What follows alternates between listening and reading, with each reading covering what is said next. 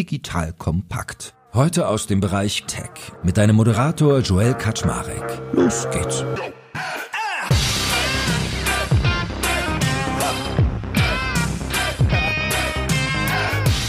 Hallo Leute, mein Name ist Joel Kaczmarek bin der Geschäftsführer von Digital Kompakt und heute habe ich wieder meine beiden Product-Granten an meiner Seite, nämlich den lieben Björn Wagner und den guten Till Reiter. Die arbeiten beide bei SAP Signavio, kennt ihr auch, weil der liebe Gero ja regelmäßig hier ist und über Sales mit mir redet. Und Björn ist dort VP Engineering und Till VP Product. So, und wenn die beiden da sind, dann reden wir über Product-Themen. Wer hätte es gedacht? Und da haben wir uns heute ein besonderes Thema vorgenommen, wo die beiden sich ein bisschen streiten wollen, haben sie mir gesagt, nämlich Product Roadmaps und Engineering-Prioritäten. Das heißt, wir reden darüber, wie man eigentlich seine Roadmap in Sachen Product mal so planen kann. Das heißt, wie führe ich das ein? Was sind so Pros und Kontras davon? Wie stimme ich das ab? Welche Priorisierungsherausforderungen habe ich? Ziele, Ressourcenmanagement und, und, und. Also heute kommt man auf seine Kosten und ich hoffe auf ein bisschen Zoff, ihr beiden. That being said, moin. Hallo. Hallo, Joel. Ihr habt euch so gerne, ihr zofft euch gar nicht, oder? Habt ihr mich geködert? Gibt's doch zu konstruktives Streitgespräch vielleicht. Okay, okay. Fangen wir basic an, ähm, wie man es immer macht im Leben mit Definitionen. Hurra, hurra. Erzähl doch mal, was ihr so, was ihr begreift, wenn man sagt Roadmaps, was da für euch dazugehört, was so das kleine einmal eins davon ist, ganz simpel. Naja, eine Roadmap zeigt dir eigentlich auf, jetzt in einem Software-Business, was willst du bauen und wann. Oft steckt ein strategischer Plan dahinter mit einer bestimmten Vision und dann kannst du eben deine Prioritäten ablesen und welche Fortschritte du zu welcher Zeit planst zu machen. Ja, und oft gibt es natürlich die Verwirrung, dass Leute denken, das ist jetzt alles in Stein gemeißelt und man veröffentlicht eine jährliche Product Roadmap und daran kann man nichts mehr ändern. Das ist natürlich nicht das Ziel, die muss man auch relativ flexibel bleiben. Aber ich sag mal, ohne einen groben Plan steht man relativ nackt da, wenn es darum geht, mit seinen Stakeholdern in der Company und außerhalb der Company zu kommunizieren. Wenn ihr mir vorher sagt, dass ihr da geteilter Meinung seid, überlege ich jetzt gerade, wen ich nach Pro und wen nach Contra frage. ich würde vielleicht noch mal anfangen, äh, also ich bin nicht grundsätzlich gegen Roadmaps. Ich glaube, es gibt gute Gründe, warum man sie auch braucht teilweise, vor allem im B2B. Also warum braucht man Roadmaps? Häufig ist es halt so, dass Kunden, wenn sie bestimmte Produkte evaluieren und gerade im B2B entscheidet man sich ja sehr, sehr lange über mehrere Jahre ein Produkt einzuführen, ist es ihnen halt wichtig, nicht nur zu verstehen, was das Produkt heute kann, sondern auch, was kann das Produkt in der Zukunft. Das heißt, der Kunde kauft nicht nur das Produkt heute, sondern er guckt auch immer, was passiert in der Zukunft. In besonderen Szenarien sind dann, wenn bestimmte gewünschte Funktionalitäten vielleicht noch nicht verfügbar sind, man aber glaubt hat, versichern kann und der Kunde auch den Roadmaps vertrauen kann und dass es in einem bestimmten Zeitraum noch geliefert wird, dass man sich dann trotzdem halt für das Produkt entscheidet. Ne? Ich habe das sogar, also häufig im B2B, aber ich habe das auch im, im, im B2C schon öfter gesehen, dass Kunden gerade bei, bei neuen Produkten dann häufig sagen, hier fehlen mir noch zwei, drei Funktionalitäten, aber wenn man dann sagen kann, hey, ja, das haben wir geplant und im nächsten halben Jahr oder so kommt das vielleicht, dass man die Kunden dann doch noch davon überzeugen kann, sich für das Produkt zu entscheiden. Also das ist so das Why dahinter vielleicht. Also die Roadmap ist eigentlich vielleicht nur das Artefakt, aber das Wichtigste ist eigentlich das Vertrauen dahinter, ne? dass man halt auch entsprechend liefern kann. Ich bin gerade so ein bisschen baff, dass ich das erste Mal in meinem Leben habe, dass ein Techie ein Sales-Thema als Pro von der Roadmap einführt. Hätte ich jetzt genau gegenteilig gedacht. ja, das sind natürlich noch andere Pros, die auch für Björn und seine Engineering-Organisation wichtig sind. Eine klare Richtung, Priorisierung. Wie schon gesagt, das Stakeholder-Management ist ja nicht nur mit einer Go-to-Market-Organisation. Das ist natürlich auch zwischen deinen Engineering-Units. Und dann Kontrast sind eben die Rigidität, die damit kommen kann, mögliche Fehlinterpretationen etc. Was Björn jetzt auch erwähnt hat mit dem B2B, B2C, stimme ich zu. ich glaube, niemand interessiert sich jetzt für die Roadmap von Facebook. ich weiß nicht mal, ob sie eine veröffentlichen. Aber man kann natürlich davon ausgehen, dass sie intern eine haben. zum Beispiel, wenn jetzt bei Facebook das Mobile-Team sagt, wir releasen Video-Reels im März, dann wird es bestimmte Plattform-Teams geben und die Web-App etc., die damit auch arbeiten muss. Also für die interne Planung ist es dann immer noch ein Requirement. Ob das dann oft Roadmap genannt ist, ist eine andere Frage. Was ich auch schon im, im, im B2C gemacht habe, ähm, es gibt zum Beispiel so Plattformen wie Product Board, wo dann halt auch Leute ihre Wünsche, Requirements, Probleme submitten können. Und es ist schwierig, weil man normalerweise keinen Feedback-Channel hat. Also die Kunden tragen da fleißig Feedback ein, aber sie kriegen nie so wirklich eine Rückmeldung. Und wenn man ihnen dann zumindest so einen Ausblick geben kann, wann bestimmte Wünsche denn erfüllt werden oder auch sagen kann, hey, nein, das planen wir gar nicht, da haben wir mal sehr, sehr gutes Feedback auch im B2C bekommen, wo das geholfen hat. Ja, aber jetzt müssen wir eigentlich zurück zu Joels Frage, wieso du kein wirklicher Fan von Roadmaps bist. Ja, ja. Sehr, sehr gute Frage. Also grundsätzlich, mein Haupt Problem ist eher mit dem zweiten Teil, was du gesagt hast, Till, dass man das intern zur Priorisierung und zum Alignment verwendet. Und hier, ich glaube, Roadmaps haben Wert gegenüber den Kunden, aber um die interne Entwicklung zu steuern, voranzutreiben, sehe ich andere Mechanismen, die, die deutlich besser getrieben sind. Also wenn man sich auch so anguckt, Vorbilder für gute Produktorganisation, wird sehr, sehr viel davon gesprochen, Teams über Outcomes zu steuern. Das heißt nicht mit Engineering-Teams darüber zu reden, bitte baut mir jetzt Features ABC, sondern darüber zu sagen, hey, das sind die Probleme, die wir lösen wollen, das sind die Ziele, die wir erreichen wollen, dass dann die Teams selbstständig diese Probleme als Experten umsetzen und vorantreiben und natürlich kommen dann aus der Planung, aus der Discovery, kommen dann gewisse Roadmap-Items raus, aber es ist halt nicht meiner Meinung nach kein gutes Vehikel, um intern Alignment und Fokus zu schaffen. Jetzt kommt ein kleiner Werbespot. Aufgepasst! Heute möchte ich dir unseren Partner Pendo vorstellen. Pendo ist eine All-in-One-Lösung für Produktanalyse, Produktentdeckung, In-App-Anleitungen und Session-Replays, damit du die Benutzererfahrung sowohl deiner KundInnen als auch der Mitarbeitenden deutlich verbessern kannst. Auf KundInnenseite kannst du also den Wert deines Produktes und die Nutzungsdauer maximieren. Dadurch werden deine NutzerInnen motiviert, mehr Produkte zu erwerben. Und für deine Mitarbeitenden wiederum wird die Produktivität gesteigert, indem die Nutzererfahrung von internen oder externen digitalen Tools erleichtert wird, um diese dann auch effektiver zu nutzen. Wenn du also die User Experience in deinem Business steigern möchtest, solltest du unbedingt mal bei Pendo vorbeischauen. Unter digitalkompakt.de slash Pendo habe ich dir eine Weiterleitung eingerichtet, schreibt sich P-E-N-D-O und dort kannst du das Ganze sogar einfach mal gratis testen. Und alle Infos findest du wie immer auch auf unserer Sponsorenseite unter digitalkompakt.de slash Sponsoren. Werbung Ende. Aber jetzt mal für den Dummy am Tisch. Also was du gerade beschrieben hast, Jobs to be done, wenn ich mich von Problemen nähere, dann baue ich doch auch eine Roadmap, nur dass quasi das Item, was ich auswähle zum, zum Clustering, also welcher Pattern, auf den ich gucke, ein anderer ist. Oder bin ich da falsch gewickelt? so gesehen, Roadmap sind ja Features, die delivered werden. Und man kann ja ganz viele Features erfolgreich delivern und die Roadmap am besten erfüllen, weil man kann halt seine Business-Metriken damit total verfehlen. Ne? Das heißt, es ist meiner Meinung nach wichtiger, intern halt über wirklichen Outcome zu sprechen. Und ja, denn in der Planung und so weiter kommt man dann zu dem Punkt, dass wir bestimmte Features bauen, von denen wir dann glauben, dass sie die Metriken, die Ziele, die Business-Ziele, die wir erreichen wollen, wirklich erfüllen. Aber man sagt halt nicht, äh, man baut äh, Features, ne? weil wenn man auch ein zu starkes Roadmap-Denken hat, dann kommt man eher dahin, wir bauen jetzt hier zehn Features, wir shippen die und dann war es erfolgreich, aber man kümmert sich gar nicht mehr darum, was denn im Nachhinein passiert. Funktionieren die Features so wie gedacht oder erzeugen sie den gewünschten Wert? Deshalb glaube ich, dass, wie gesagt, für interne Sachen, sowas wie OKRs, strukturiert mit Zielen, viel mit Metriken zu arbeiten, bessere Steuerungsmöglichkeiten sind als äh, ein sehr starkes Roadmap-Feature-Mindset. Aber dann hast du eigentlich ja jetzt schon gesagt, die Roadmap ist ein Artefakt. Man kann darüber debattieren, wann man das haben will. Ich muss mich da gar nicht mit dir streiten zu sagen, dass man es nicht von Anfang an benutzt, zu sagen, hier ist die Roadmap, viel Spaß. Aber irgendwann im Prozess braucht man das. Ja, und vielleicht macht es dann Sinn, wenn wir jetzt sagen, okay, wie stimmt man zwischen Engineering und Product die Arbeit ab? Ja, du bist ja auch ein Fan, Björn, vom Double Diamond Modell zum Beispiel. Und ich denke, da finden wir genau in der Mitte, wo die zwei Diamanten aufeinandertreffen, die Roadmap. Aber vielleicht willst du mal kurz erläutern, wie das bei uns so strukturiert ist oder im Optimalfall strukturiert ist. Die grundsätzliche Frage ist, es reden ja ganz viel über agile Softwareentwicklung, Design Thinking, Double Diamond Designprozesse. Und die magische Frage ist jetzt, wie verbindet man die beiden Welten so ein bisschen? Also, ich kenne Double Diamond nicht, also hol mich gerne danach ab in der, im Zuge deiner Erklärung. Ja, ja. Double Diamond geht eigentlich von einem Doppelzyklus aus an der Stelle. Das heißt, man hat zwei Phasen. Man findet zuerst heraus, ob eine Idee, ne, man fängt mal mit einer Idee an, die ein Problem lösen will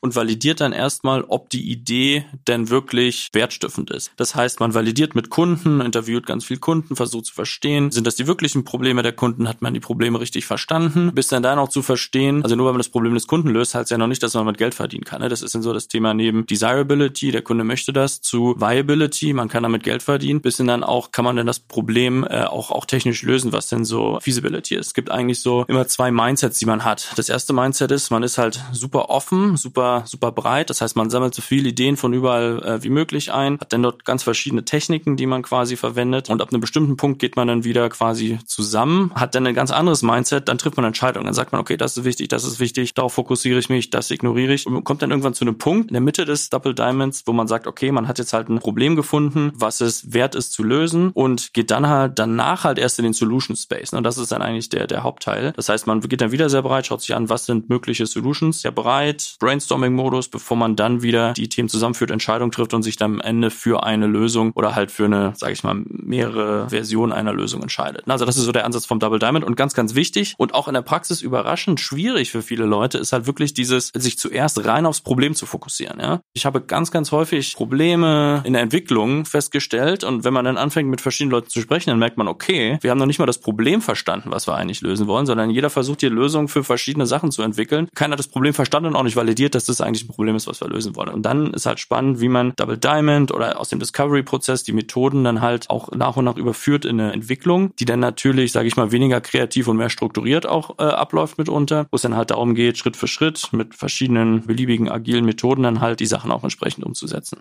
Wäre es bei so einem Double Diamond jetzt so, dass Till die erste Achse macht des Diamanten, nämlich das Problemverständnis, und du machst sozusagen dann die Solutions, oder ist das immer ein Prozess, den ihr zusammen macht? Da gibt es unterschiedliche Schulen. Je größer die Organisation wird, glaube ich, desto stärker fängst du an, die Bereiche zu trennen. Oft so bei Startups und äh, Thought Leaders wie Marty Kagan etc. sagen, das muss zum Beispiel im Produktmanager alles zusammen machen. Aber logischerweise ist das Engineering mehr involviert in Solutioning und der Produktbereich und Designbereich mehr involviert in die Problemfindung. Sollte man es strikt trennen? Auf gar keinen Fall. Was Björn schon gesagt hat, auf einmal ist das Problem im, im Solutioning und irgendwie ist der Kontext gar nicht da wieso dieses Problem jetzt gelöst werden soll der wichtigste Punkt, hier auch erfolgreich zu sein, ich glaube, da hatten wir schon mal in einer der ersten Folgen drüber gesprochen, ist halt mit wirklich cross-funktionalen Teams zu arbeiten. Also, dass man nicht sagt, es gibt jetzt hier der Produktmanager oder der Designer, wir designen was, eine Lösung zu einem Problem und dann äh, schmeißen wir das sozusagen über den Zaun und baut das lieber Entwickler, ja, weil dann kommt man genau, also hat man verschiedenste Probleme. Zum einen wurde halt Feasibility gar nicht äh, von Anfang an mit, mit beachtet. Zum anderen, wie man im Englischen so schön sagt, das äh, not invented here Problem. Ja, das heißt, wenn man Leuten fertige Lösungen gibt, dann hat man auch häufig sehr, sehr wenig Buy-in, die dann halt auch entsprechend umzusetzen. Wichtig wichtig, schon möglichst früh für diese drei Bereiche auch die entsprechenden Experten, ne, was denn zum Beispiel Produktmanagement, Design, Engineering oder zumindest, wir nennen das häufig Tech Leads, das heißt sehr seniorige im Engineering Leute, die dann von Anfang an schon mal mit auf das Problem schauen und den Discovery-Prozess begleiten. Kannst du auch mal einen kleinen Input geben, wenn jemand jetzt noch nicht so weit ist wie ihr als Organisation und will sich gerade so an dieses Vorgehen rantasten? Was wären so typische Quellen, wo man sich belesen kann oder Frameworks? Es gibt unzählig viele Frameworks ja, und ich kann, kann auch nur dazu raten, die als Inspiration zu nutzen. Ich selber auch im Interviewprozess, wenn man Kandidaten hat, wo man merkt, der rattert Frameworks runter, merkt man relativ schnell, er hat die in der Praxis noch nicht erprobt. Ja, wir reden jetzt ja auch schön von Double Diamond, aber natürlich läuft das jetzt nicht eins zu eins so bei uns ab. Ja, die musst du an deine Gegebenheiten, an deinen Kontext anpassen können. Literatur etc. können wir sicher ein paar gute Sachen noch in die Show Notes packen. Marty Kagan ist was. OKRs gibt's auch viele gute Literatur, was Björn erwähnt hat. Wie heißt da das Standardwerk von John Doerr? Können wir hinzufügen. Aber mir ist immer ganz wichtig, auch mit meinem Team zu sagen, haltet euch nicht an irgendwelchen Frameworks fest. Wenn man sich jetzt genau dran hält, ja, der Designer muss immer bei der Problemfindung anfangen. Teilweise weiß man doch schon sehr genau, was das Problem ist und was man lösen will. Und da kann man extrem viel Ressourcen und Geld verbraten. Wenn jeder, der neu in das Team kommt, erstmal sagt, ja, okay, ich muss jetzt erstmal mit fünf Kunden sprechen, um dann eineinhalb Jahre später wieder rauszufinden, okay, die Administratoren brauchen wirklich eine Reporting-Funktion. Ja, das ist dann eben doch sehr konkret und man kann sagen, wir wissen, dass wir das bauen müssen. Jetzt geht es wirklich nur noch darum, den Kunden oder unseren Stakeholdern zu sagen, wann es kommt. Und da kommt unsere gute alte Roadmap wieder ins Spiel. Ich glaube, es gibt 100 verschiedene Ansätze, wie man Produkt, wie man Entwicklung machen kann. Ich glaube, es ist wichtig, dass man sich so eine eigene Meinung bildet ne? Ähm, und schaut, was ist halt eine Richtung, die zum Produkt, zur Organisation, zum Business Model, zur Kultur und so weiter gut passt am Ende. Und ich glaube, man sollte sich auch eher im Klaren sein, was sind so Anti-Pattern, so äh, Ansätze, die man nicht verfolgt ne? und dass man die dann halt schon kategorisch ausschließt. Ein Teil ist zum Beispiel sowas wie, es gibt so viele Frameworks, die rund um Safe, ja, das ist so Scaled Agile Framework, die halt sehr, sehr, sehr komplex sind sind und quasi jegliche Flexibilität eigentlich aus dem, aus dem System rausnehmen und wo ich jetzt auch wieder, wie gesagt, mit meiner persönlichen Meinung, es kann sein, dass das für andere Organisationen super funktioniert, sagen würde, das ist eigentlich ein Anti-Pattern und das würde ich halt nicht verfolgen. Und nimm uns doch mal mit in die Hand. Du hast gesagt, du bist eigentlich Roadmap-Gegner, aber wenn man da so ein Double Diamond-Element reinbringt, dann kann da langsam was Spannendes entstehen. Was sind jetzt so die wichtigen Faktoren, dass du sagen würdest, wenn ich eine Roadmap so und so konfiguriere oder der Weg zur Roadmap so und so abläuft, dann ist es gut? Wie gesagt, Roadmap kann ein Artefakt sein, was am Ende, ganz am Ende von dem Prozess halt rauskommt, ne? um irgendwie mitzuteilen, was sind die Pläne, was haben wir vor. Ich glaube, auf dem Weg dahin sollte man eher anfangen, mit, mit Zielen zu arbeiten, ne? sich gerade aus der Company-Strategie, davon abgeleitet in der Produktstrategie, zu überlegen, welche Ziele möchte man denn erreichen. Ne? Und da gibt es ja verschiedene Möglichkeiten. Objectives Key Results ist ein Framework zum Beispiel. Hier ist auch nochmal immer sehr spannend zu sehen in der Diskussion. Ja? So Ziele lassen sich mal relativ einfach äh, aufschreiben. Die spannende Diskussion fangen dann an, sobald es um messbare Key Results geht, weil dann merkt man eigentlich mal, wie weit die Interpretation der verschiedenen Ziele eigentlich auseinandergehen. Und dann, wenn man quasi seine Ziele hat, dann hat man ja viele Ideen von Problemen, von Features, die man vielleicht lösen möchte, herausbringen möchte. Und dann kann man so eine Matrix aufbauen und sagen, okay, das gibt dann auch so Tools wie, wie Product Boards. Wenn man das nicht hat, macht man es halt in Excel oder so und sagt dann einfach, okay, das sind jetzt hier meine 20 Features, die ich äh, ungefähr nächstes Jahr bauen könnte. Zu ungefähr können wir gleich nochmal kommen und sagt dann einfach am Ende, okay, wie viel passt denn jetzt mein Feature A zum Objective? Und macht dann quasi so eine Value Driver priorisierte Ansatz, wo man halt sagt, okay, meine verschiedenen Features haben jetzt eine gewisse Contribution zu verschiedenen Zielen und äh, die kann ich halt, dann kann ich mir einfach Scoring überlegen und am Ende kann ich halt sagen, okay, ich habe jetzt halt meine fünf Ziele und kann dann halt äh, quasi einfach einmal absteigend sortieren für jedes Feature, was ist denn so die Gesamtcontribution zum obergeordneten Ziel und sehe dann, welche Sachen ich als erstes bauen sollte. Und kriege dann so eine priorisierte Liste raus, die mir halt sagt, okay, das sind jetzt die Sachen, die ich umsetzen könnte. Die braucht man meistens noch so ein bisschen Feintuning zu, aber das ist eigentlich ein Ansatz, der relativ äh, strukturiert ist. Auch hier, es gibt wieder 25 andere Priorisierungsframeworks, aber das wäre so eine Möglichkeit eigentlich, wie man relativ gut von der Produktstrategie abgeleitet, outcome-basiert halt sagt, welche Features sollte man in welche Reihenfolge bauen. Bist du da mit ihm auf der gleichen Seite? Ich denke schon, wir machen den Prozess ja gerade gemeinsam durch. Wir haben dieses Jahr auch den Prozess ein bisschen gerebrandet. Wir haben es Ready for Roadmap genannt, ne, wo wir bestimmte Kriterien definiert haben, ab wann wir ein Item extern auf eine Roadmap packen können. Ja, das heißt, ein Tech Lead hat es assessed, das besteht eine Architektur, wir haben die Prototypen etc. und fühlen uns seitdem ein bisschen besser, das auch mit, mit Analysten, Stakeholdern etc. zu kommunizieren, weil wir da eine sehr hohe Confidence drauf haben. In dem Zusammenhang stimme ich überein und wie Björn schon sagt, klar, du brauchst ein übergeordnetes Framework Framework vor der Roadmap, was dir vorgibt, okay, das ist die Produktstrategie, Vision etc. Und dann gibt es bestimmte Faktoren, ja, was Björn gerade so erwähnt hat. Zum Beispiel gibt es diese 70-30-C, äh, 70-20-10, I don't know, unterschiedliche Formeln, wo man sagt, hey, dieses Jahr investieren wir 20 Prozent in Maintenance, 30 Prozent in Kunden-Request, Standard-Features, 50 Prozent Innovation. Das kann völlig unterschiedlich sein, ja, aber das sind so Sachen, die mappst du eben auf deine Business-Strategie und dann hast du eben auch nur noch diese Töpfe, auf die du deine Capabilities und Engineering-Ressourcen verteilen kannst. Könnt ihr mich eigentlich mal an die Hand nehmen? Wie, wie stimmt ihr das untereinander ab? Also wie sieht die Abstimmung dann zwischen Engineering und Product aus? Wie, wie baut ihr sowas eigentlich? Macht, macht man das in Sprints oder macht man sich einmal im Jahr einen Plan und sitzt dann das Jahr über um? Wie darf ich mir das vorstellen? Es passiert eigentlich auf verschiedenen Ebenen. Das heißt, die Teams arbeiten meistens in so zwei Wochen Sprints. Ja, das sind dann in, entweder mit Kanban oder Scrum Ansätzen, wo dann halt zwei Wochen quasi geplant werden. Das sind häufig so eine, so eine User Story Ebene, wie man das so aus dem, aus dem Lehrbuch kennt. Das heißt, äh, relativ, relativ kleine Features, die innerhalb von zwei Wochen halt entwickelt werden, fertiggestellt werden und am Ende der zwei Wochen gibt's dann eine Demo. Meistens sind die Features noch nicht groß genug, um sie dann wirklich komplett mit einem großen Marketing-Release an den, an den Kunden zu releasen, sondern die leben dann meistens noch hinter, hinter Feature Flags. Das heißt, die sind nur für bestimmte Testbereiche zugänglich. Ne? Die sind noch nicht allen Kunden zugänglich, aber die sind schon fertig. Es sind ganz viele Engineering-Ansätze, Deployed of Production und so weiter. Das würde jetzt zu weit führen. Die zweite Ebene ist dann eigentlich die Quartalsebene. Das heißt, man gruppiert dann sechs Sprints zusammen zu einem Quartal und plant dann hier in der Regel äh, mit Inkrement, mit, hinter dem man dann auch so einen größeren Marketing-Release machen kann, ne? mit dem man dann wirklich sagen kann, okay, wir haben jetzt hier komplexere Features, größere Features und können damit den Release machen.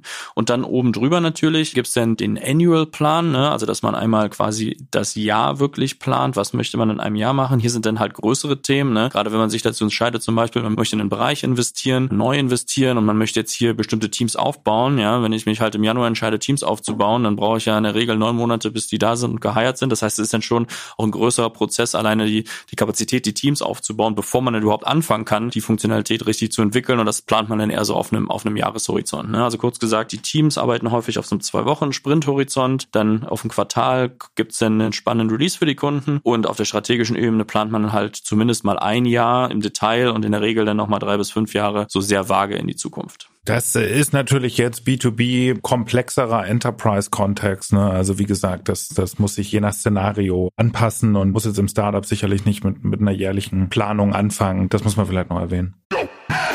Jetzt kommt ein kleiner Werbespot. Aufgepasst. Du kennst es doch sicherlich auch. Der Frühling ist im vollen Gange, es müsste mal wieder geputzt werden oder auch ausgemistet. Also wir haben das Thema auf jeden Fall gerade, denn nach unserem großen Live-Treffen von unserem Business Club Makers and Shakers misten wir gerade unseren ganzen Keller aus und dabei gibt es auch Dinge, da habe ich gar keine Lust, die aufwendig ins Internet zu stellen, sondern suche Hilfe. Und zwar haben wir da einen spannenden Partner, den kennst du bestimmt auch schon, denn mit Rebuy kannst du deine gebrauchten Artikel, wie zum Beispiel Bücher, Musik, Filme oder Technik wie Smartphones, HiFi und vieles mehr verkaufen. Komplett stressfrei, ohne lästige günstiges Erstellen von Anzeigen und vor allem ohne stressige Kommunikation mit KäuferInnen. In nur 30 Sekunden findest du heraus, wie viel Geld du für deine Artikel bekommst und wenn ein Artikel im Lager von Rebuy angekommen ist, bekommst du das Geld ganz automatisch schon sechs Tage später ausgezahlt. Also, mach's wie wir, spar dir doch einfach das Text- und Abfotografieren deiner Schätze und besuche direkt Rebuy. Unter digitalkompakt.de slash Rebuy habe ich dir eine Weiterleitung eingerichtet und alle Infos findest du wie immer auch auf unserer Sponsorenseite unter digitalkompakt.de slash Sponsoren. Werbung Ende. Lasst uns doch mal über Priorisierung sprechen. Also, was sich da eigentlich auch so für Herausforderungen einstellen, weil damit steht und fällt das ja. Und es ist ja ganz oft irgendwie wahrscheinlich auch relativ undankbar, weil alles ist irgendwie cash-sensitive, alles ist irgendwie für die Kundenfront relevant. Was sind da so die wichtigen Faktoren, wenn ich Priorisierung setzen will? Klar, es muss machbar sein, es muss von den Kunden gewollt sein, es muss aber auch wirtschaftlich sinnvoll sein. Ne? Und dann ohne Produktstrategie, ja, und Vision drüber, glaube ich, lässt sich Priorisierung nicht wirklich machen. Ja? Und dann gibt's natürlich, wenn jeder Produktmanager hat eine unendlich lange Liste an Dingen, die er gerne will. Und dann kommen wir eben in einen Bereich, und da kann Björn ja vielleicht ein bisschen teilen, wie man dann in die Arbeit geht, zu sagen, okay, das hätten wir gerne, das passt hier auf, auf dieses Objective. Was können wir denn tatsächlich davon eigentlich umsetzen nächstes Jahr? Genau, also ich glaube, es gibt sehr viele verschiedene Priorisierungsansätze, die man grundsätzlich machen kann. Der entscheidende Punkt ist immer, ich glaube, es ist sehr wichtig, ab einer bestimmten, sage ich mal, Reifegrad einer Idee, eine relativ gute Abschätzung des Aufwands der Kosten dahinter zu haben. Und das ist halt sehr, sehr schwierig, weil natürlich möchte man auch nicht zu viel Aufwand in die Planung stecken und jetzt drei Monate lang analysieren, wie viel könnte das denn kosten, weil vielleicht kann ich es in einem Monat schon bauen direkt, ne? Das macht dann auch keinen Sinn.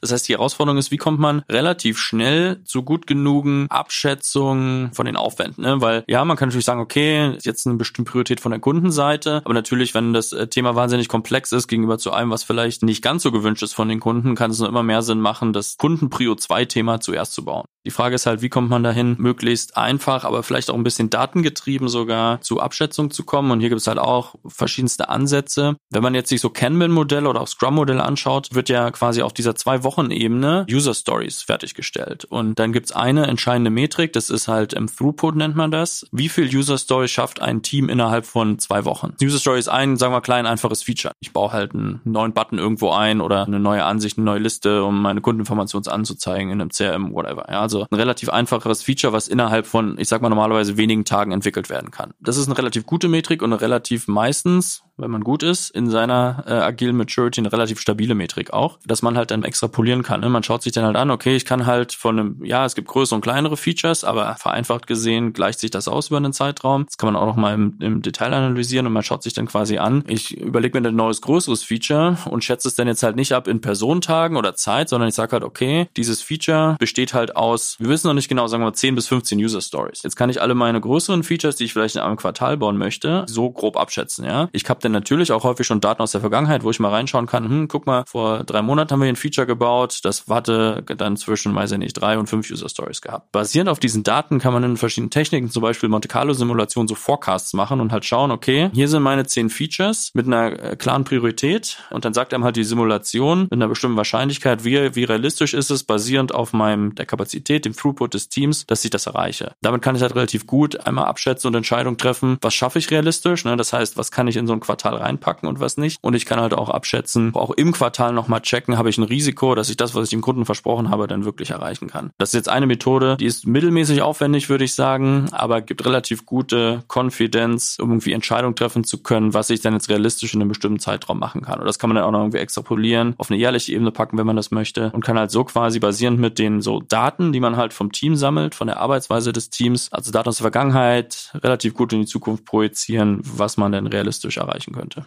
Und diese Monte Carlo-Simulation, da geht es wahrscheinlich eher um jetzt, sag ich mal, Ressourcenmanagement als um Priorisierung, oder? Habe ich das richtig verstanden? Genau, aber man hatte immer das Problem, Priorisierung geht nur mit Ressourcen. Ja, das heißt, ich habe jetzt eine Liste an zehn Items und die Frage ist jetzt, wie viel der zehn Items kann ich denn überhaupt machen? Also wenn ich einen Stack Rank habe mit zehn Items, dann muss ich halt wissen, wo wir jetzt die Line, was ich zum Beispiel im Sprint, in einem Quartal oder einem Jahr halt nicht mehr erreichen kann. Und dann überlegt man sich halt genau, okay, kann ich denn damit leben? Oder muss man noch mal hingehen und vielleicht sagen, okay, so wie das Feature bisher geplant war, ähm, ist es zu groß, kann ich das noch mal teilen, runterschneiden, kann ich es komplett äh, skippen an der Stelle. Ist aber sehr wichtig, dass man nicht nur Priorisierung im luftleeren Raum macht und eine Wunschliste hat und sagt, ja, das bauen wir jetzt, sondern auch ein ziemlich gutes Gefühl hat, was können wir denn mit der Organisation, mit den Ressourcen, die wir haben, realistisch leisten und das halt mit möglichst wenig Aufwand. Ne? Und wenn man da so ein bisschen Tooling, Automatisierung drum baut, hat man ein relativ gutes Framework, mit dem man mit moderatem Aufwand gute Entscheidungen treffen kann und ein gutes Gefühl dafür bekommt, was man denn realistisch umsetzen kann. Wie ist es denn eigentlich mit diesem ganzen Thema, wenn wir noch ganz kurz die Priorisierung abhaken? Man hat ja gerne mal so eine gewisse Starrheit, die man vielleicht haben möchte auch, also so eine gewisse Planbarkeit. Auf der anderen Seite aber auch so Markttrends. Also auf einmal ist irgendwie ein neues Interface vielleicht total in oder es gibt einfach irgendeinen Trend. Wie mitigiere ich sowas? Bestes aktuelles Beispiel ist AI. Ich glaube, da hat jeder, der, der nicht Frontrunner war, Ressourcen umschieben müssen ja, und hochpriorisieren müssen. Man hat findige Mitarbeiter, hatten wir letztes Jahr in unserer Organisation, die haben sozusagen Integrationsmöglichkeit entdeckt zwischen zwei Produkten von uns. Wir haben gesagt, hey, das macht total Sinn. Lass hier alle Ressourcen drauflenken. Klar hat das, deswegen habe ich vorhin gesagt, eine Roadmap muss auch agil bleiben. Das hatte natürlich dann einen Impact. Ein paar Items haben sich verschoben, aber aus Business-Perspektive hat das Sinn gemacht. Ne? Und deswegen es gibt die jährliche Planung, aber Pläne sind dann doch wieder dafür da, gerissen zu werden, wenn es Sinn macht. Ja, cool. Ich meine, dann, äh, wenn wir über Priorisierung sprechen, finde ich, ist ja das, was naheliegt, auch mal Ziele nochmal zu betrachten. Vielleicht habt ihr da auch mal einen ganz spannenden Input, weil es gibt ja oft so kurzfristige Ziele und langfristige. Gerade wenn man Customer-Facing ist. Wie mische ich sowas richtig ab? Ohne Produktstrategie, die wirklich sich mal die Mühe macht, drei bis fünf Jahre in die Zukunft zu gucken, ist es so oder so schwierig, langfristige Ziele zu haben. Wir auch in unserer Organisation ziehen uns dann für ein paar Monate zurück, schauen alle möglichen Input-Sourcen an, datengetrieben, interviewgetrieben etc., marktgetrieben, wohin wollen wir, wo wollen wir stehen in drei Jahren. Und dann gehst natürlich dran, irgendwie konkreter darüber nachzudenken, okay, was sind die Next Step, was müssen wir nächstes Jahr machen, um dahin zu kommen. Aber das sind sozusagen die Items, wo du sagst, das muss ich machen, um meine Vision zu erreichen. Aber wenn du ein existierendes Business hast, ja, wie wir mit ein paar tausend Kunden, dann hast du natürlich auch ein paar Kundenanforderungen, die jetzt nicht unbedingt mit deiner Dreijahresvision übereinstimmen. Ja? Aber vielleicht äh, klebt ein Multimillion-Dollar-Deal dran etc. oder es gibt bestimmte Commitments. Und da muss man eben auch sagen, deswegen habe ich vorhin diese 70-20-10-Formel, whatever, da gibt es unterschiedliche Lösungen, muss man sagen, okay, wir müssen uns hier abstimmen, wie viel investieren wir in die langfristige Businessentwicklung und wie viel investieren wir, um nächstes Jahr ein gutes Jahr zu machen, ohne existierende Bestandskunden zu vergraulen oder zu viel Tech-Debt anzuhäufen. TechDebt wäre das nächste, was ich euch mal fragen wollte. Also die technischen Schulden, die ich ja natürlich ganz schnell mal aufbaue, indem ich mich auf Feature-Ebene so überfokussiere. Wie kriegt man das denn ähm, gerade mit, wenn wir über das Thema Product Roadmap jetzt wieder zurückgucken und Ressourcenmanagement, wie kriege ich sowas denn abgefangen, dass ich nicht dauernd in so ein, so ein Thema reinlaufe? Ich habe eigentlich zwei Ansätze. Zum ersten, man kommt in sehr, sehr schwierige Diskussionen rein, äh, sobald man sagt, man möchte jetzt äh, dauerhaft Tech Debt versus was anderes priorisieren, ne? äh, versus äh, Product Features. Gute Organisation bekommt es halt hin, kontinuierlich Tech Debt abzubauen. Das heißt, wenn ich halt ein neues, größeres Feature baue und anschaue, die Architektur, das aktuelle Setup passt nicht mehr, dass ich dann hingehe und quasi einfach im Kontext dieses Features, um das Feature entweder überhaupt oder schneller oder effizienter bauen zu können, auch Tech Debt mit abbaue.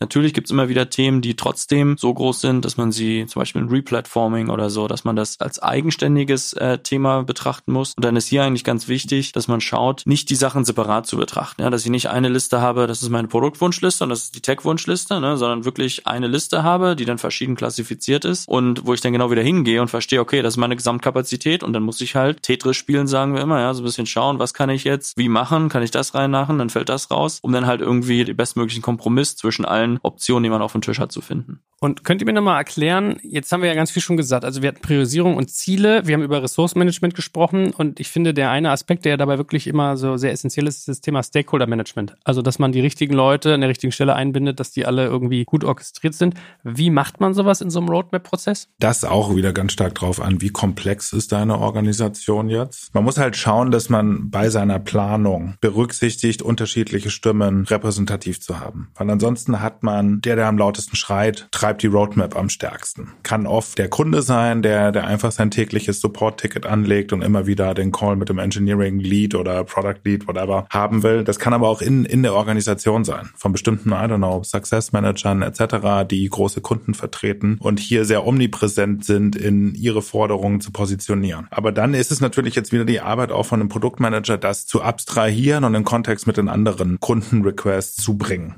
Ne? Und dann kann man auch formale Settings einführen, wie zum Beispiel haben, was es nennt sich die GTM Interlocks, also unsere Go-to-Market Interlocks, wo wir bestimmten Expertengruppen haben, ne? die sich in regelmäßigen Abständen zusammensetzen und gemeinsam evaluieren, okay, was hat sich jetzt verändert, was sind die aktuellen Requests etc. Und ansonsten kommst du ganz schnell auch zum Beispiel in Local Bias rein. Amerikanische Kunden haben ganz oft ganz andere Interessen wie europäische. Du bist aber natürlich, hast das Headquarter jetzt vielleicht in Europa und hast hier zum Beispiel einen Bias eher, deren Kundenbedürfnisse zu sehen. Also das ist ein sehr gutes Vehikel für Stakeholder-Einbindung. Ja, und da kann man natürlich auch teilen, okay, das haben wir jetzt auch gebaut, das haben wir geliefert, das verschiebt sich auf der Roadmap etc. Da gibt's Tools wie zum Beispiel Product Board, gibt's auch noch hundert andere, die man für, für Product Feedback nutzen kann, ja, wo auch selber die Kunden Feedback hinterlassen ja, und Input geben und man kann das dann in diesen Tools auch auf bestimmte Capabilities etc. clustern. Dann hat man NPS bei uns, wir fragen auch in den Tools unser Net Promoter Score ab, kann der Kunde sagen, wie wahrscheinlich ist es, dass ich das Produkt weiter weiterempfehlen würde und einen Kommentar auch dazu lassen. Wichtiges Feedback, ja. Aber auch hier muss man wieder sagen, es ist eine bestimmte Nutzergruppe, die Feedback überhaupt im Tool hinterlässt. Das sind auch schon eher die Power-User, ja. Es gibt auch ganz viele, die interessiert es nicht. Und auch da muss man wieder aufpassen. Amerikaner grundsätzlich sagen gerne, hey, your product is great, aber mögen es nicht. Die Deutschen tendenziell immer zwei Punkte drunter. Aber das ist eben auch, dass man da eine, eine quantitative Grundlage hat und eine qualitative ist, glaube ich, ganz wichtig für das Stakeholder-Feedback. Und dann natürlich auch Input holen, aber dann auch wieder Output geben, wenn man einen Schritt gemacht hat. Also wir haben zum Beispiel Quarterly Roadmap Sessions mit unseren Kunden, mit unserer Go-to-Market-Organisation, so dass die einen Überblick behalten, okay, was ist hier jetzt passiert und wie hat sich unser Feedback in die Produktentwicklung ausgewirkt. Kommen wir mal zum letzten Faktor. Wie messe ich denn eigentlich den Erfolg von so einer Roadmap? Also wie realistisch sie ist, wie erfolgsversprechend im Sinne von dem, was wir gerade gesagt hatten, also Technical Depth verhindern, Feature an den Start bringen, etc., etc., etc. Wie läuft sowas ab? Ja, da würde ich oben anfangen. Was, was hast du dir als Business für Ziele gesetzt? Also es gibt Frameworks wie HART, von Google, ja, was für ein MPS wollen wir nächstes Jahr haben, was soll das Engagement sein, das misst man üblicherweise über Monthly Active Users oder Daily Active Users, was soll die Adoption sein, der Revenue, also das sind so klassische businessweite Ziele, die man sich setzt, sowohl im B2B als auch im B2C-Kontext und da kann man sich natürlich in der Yearly Refraction hinsetzen und sagen, okay, was haben wir davon jetzt eigentlich erreicht? Wenn man etwas nicht erreicht hat oder auch overachieved hat, guckt man, okay, was hat dazu geführt? Haben wir bestimmte Capabilities gebaut, haben wir sie nicht gebaut, etc. Und dann Level drunter schaut man natürlich, da kann Björn vielleicht vielleicht was teilen, okay, wie effektiv waren wir wirklich? Wir haben uns 30 Items vorgenommen, haben wir die alle erreicht, haben wir die overachieved? Also das ist dann so klassisches Item-Counting, um die eigene Produktivität zu messen. Ich hatte am Anfang gesagt, Roadmaps hauptsächlich, um dem Kunden vertrauensvoll zu vermitteln, was man in der Zukunft liefert. Natürlich sollte man auf der ist ja eine, eine Output-Metrik schauen. Konnte man denn die Versprechen liefern oder hat man eine Roadmap gebaut, in der man alles nur drei Monate, vier Monate, sechs Monate nach hinten verschoben hat am Ende des Tages? Was nochmal wichtig ist, ich glaube, es ist wichtiger, wenn es um wirklichen Erfolg geht. Delivery der Items ist das eine, aber wirklich zu schauen, jedes Item, mit dem möchte man ja was erreichen und dann auch zu messen, hat man das erreicht. Und hier, gerade im B2B ist es halt so, dass es häufig sehr, sehr eine Lagging-Metrik ist. Ne? Das heißt, wenn ich jetzt dieses Jahr was entwickle und release, dann hat das in der Regel einen relativ geringen Einfluss auf so Zahlen wie Revenue, Kundenadoption. Ne? Das heißt dann, in der Regel bewegen sich die Metriken äh, viel, viel später. Das heißt, man schaut dann, was sind so frühere Metriken, Leading Metrics, um halt irgendwie möglichst früh zu schauen, ob halt gewisse Features, die man jetzt im Rahmen der Roadmap veröffentlicht hat, ob die noch den gewünschten Erfolg haben. Also ich gehe hier heute so ein bisschen raus und habe den Eindruck, man kriegt euch aber beide, glaube ich, doch ganz gut unter den Hut, ne? Auch wenn der eine Roadmaps mag, der andere nicht. Haben wir ja, zu viel versprochen. Wir haben uns zu viel in der Vergangenheit gestritten, das ist alles geklärt. Ja, okay, also äh, jetzt mal Spaß beiseite. Das ist sozusagen auch wirklich so ein Findungsprozess, wenn genau diese beiden Positionen, die ihr irgendwie eingenommen habt, dass ihr sagt, man muss das auch so ein Stück weit für sich zurechtruckeln als Unternehmen, wie man so eine Roadmap mit all den Elementen, die wir eben genannt haben, implementiert kriegt. Es ist auch teilweise ein Veränderungsprozess. Zum Beispiel bei uns, als wir noch kleiner waren, da hatten wir auch noch nicht wirklich so viele Stakeholder, die da nach einer klaren Richtung und Planung verlangt haben, auch kundenseitig nicht. Ja, aber die Erwartungen wachsen da, je komplexer die Organisation wird und auch je größer größer die Kunden oder die Accounts werden. Na gut, ihr beiden. Also heute habe ich mal richtig fleißig mitgeschrieben. Heute habe ich ja wirklich viel gelernt. Vielen, vielen Dank. Jetzt äh, merken wir, geht's ans Eingemachte. Ne? Wir haben so ein bisschen die Pipi-Folge am Anfang, wo wir den Leuten mal die Basics erklärt haben und jetzt langsam wird's komplexer. Habt ihr schon eine Sneak Preview, worauf wir uns das nächste Mal freuen dürfen? Packen wir als Überraschung unter den Weihnachtsbaum, würde ich sagen. ja, cool, ihr beiden. Dann äh, ganz, ganz herzlichen Dank. Hat mir echt Spaß gemacht heute und ich bin schon gespannt, was mich das nächste Mal dann erwartet. Vielen, vielen Dank. Bis dann. Ciao. Ciao. Danke fürs Zuhören beim Digital Kompakt Podcast. Du merkst, hier ziehst du massig Wissen für dich und dein Unternehmen heraus. Wenn du mit uns noch erfolgreicher werden möchtest, abonniere uns auf den gängigen Podcast-Plattformen. Und hey, je größer wir werden, desto mehr Menschen können wir helfen. Also erzähl doch auch deinen Kolleginnen und Kollegen von uns. Bis zum nächsten Mal.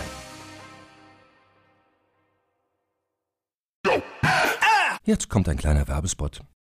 Aufgepasst! Bist du auf der Suche nach einem Profi, der für dich komplexe Geodaten sinnvoll integriert und sie auf interaktiven Karten visualisiert? Dann möchte ich dir unseren Partner Nucubator vorstellen. Das Ziel vom Nucubator-Team ist es, dich bei der Prozessdigitalisierung zu unterstützen und aus den ganzen täglich anfallenden Geodaten einen echten, nutzerfreundlichen Mehrwert zu schaffen. Dabei geht Nucubator ganz besonders auf deine Anforderungen ein, um die Software zu bauen, die deine USPs digital widerspiegelt und den NutzerInnen der Software den größtmöglichen Nutzen liefert. Und um das für möglichst viele Betriebssysteme, Geräte und Anwendungsfälle umzusetzen, setzt das Nucubator-Team auf etablierte Webtechnologien, mit denen sie schnelle und effiziente Anwendungen für Desktop und mobile Geräte entwickeln. Geodatenvisualisierung ist für Unternehmen in vielen verschiedenen Branchen relevant, zum Beispiel auch in den Bereichen Tourismus, Logistik und im Außendienst. So wurde zum Beispiel bereits ein digitales Smart Farming Tool für die Agrarwirtschaft gebaut, mit dem Satellitenbilder, Wetterdaten und Standortdaten interaktiv verarbeitet werden. Nucubator baut dabei nicht nur Kartenlösungen, sondern entwickelt für dich maßgeschneiderte Webanwendungen und Apps. Wenn du also einen Partner suchst, der deinen bestehenden USP ins digitale Zeitalter hebt, dann schau doch einfach bei Nucubator vorbei. Ich habe dir unter digitalkompakt.de slash Nucubator, schreibt sich mit C, eine Weiterleitung eingerichtet. Und wie immer findest du alle Infos auch auf unserer Sponsorenseite unter digitalkompakt.de slash Sponsoren. Werbung Ende.